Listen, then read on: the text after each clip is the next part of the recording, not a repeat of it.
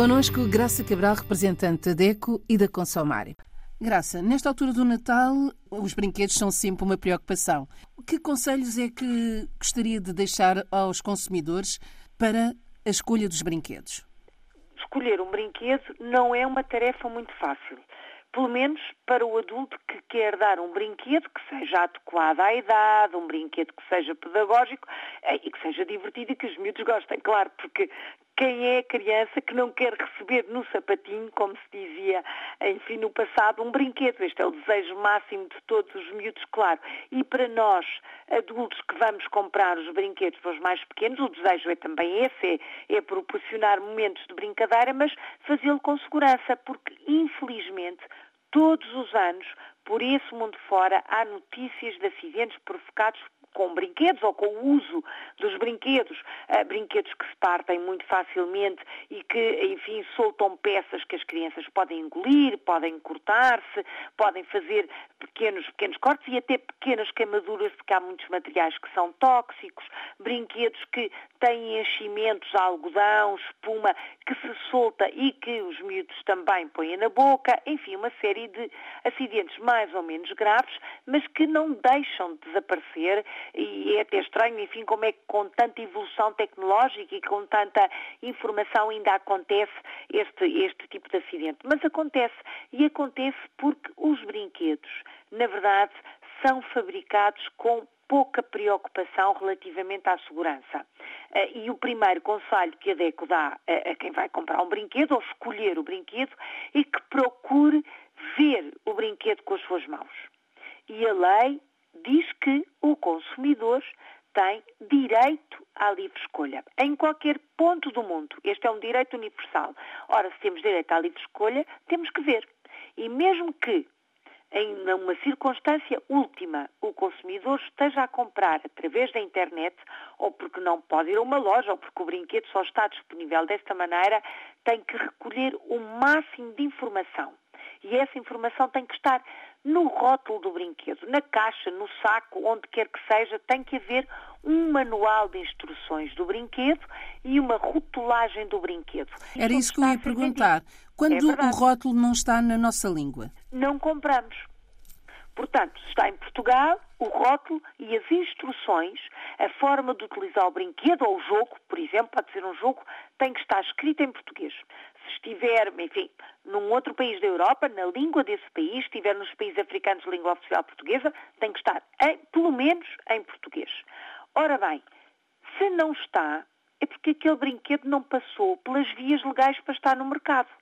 Está a ser vendido eh, sem ter a nossa língua, deve causar ao consumidor uma dúvida. Como é que este brinquedo está aqui e não tem o rótulo em português? Como é que ele entrou? Não foi de forma legal, de certeza. E isto é uma pista logo para recusar esse brinquedo. Mas o brinquedo é tentador e um miúdo pediu e viu na publicidade. O consumidor tem que recusar, porque esse brinquedo se está à venda sem ter a nossa língua, certamente não passou pelos mecanismos de fiscalização. Logo, pode não estar adequado. Esta é uma primeira pista. Segunda pista, conhecer a criança que vai receber o brinquedo ou o jovem, saber que idade tem para adequar não só em termos pedagógicos, mas em, em, segurança. Se for uma criança com menos de 3 anos, não deve receber um brinquedo ou um jogo com peças pequeninas. E o pequeninas é, nem é tão pequenino como se imagina. São, por exemplo, as rodinhas dos carrinhos, os botões dos, enfim, dos peluches, os olhos dos bonecos que se podem tirar, mas até outro tipo de peças. Peças que caibam dentro do rolo do papel higiênico, e este é um truque antigo, portanto, aquele canudo do papel higiênico, peças que caibam, caibam aí dentro podem ser engolidas por crianças com menos de 3 anos e que podem provocar morte por asfixia. Não compre esse brinquedo. Não é adequado. Temos que adequar o brinquedo à idade da criança ou do jovem, por todas as razões, sobretudo pela segurança.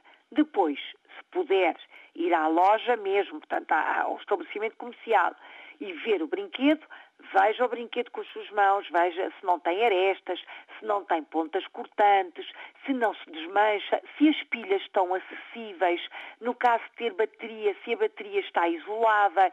Isto é possível de se ver e o comerciante não pode negar esta publicidade, esta possibilidade, perdão. O comerciante tem que deixar o consumidor ver claramente visto o brinquedo. Está na internet, procura o máximo de informação.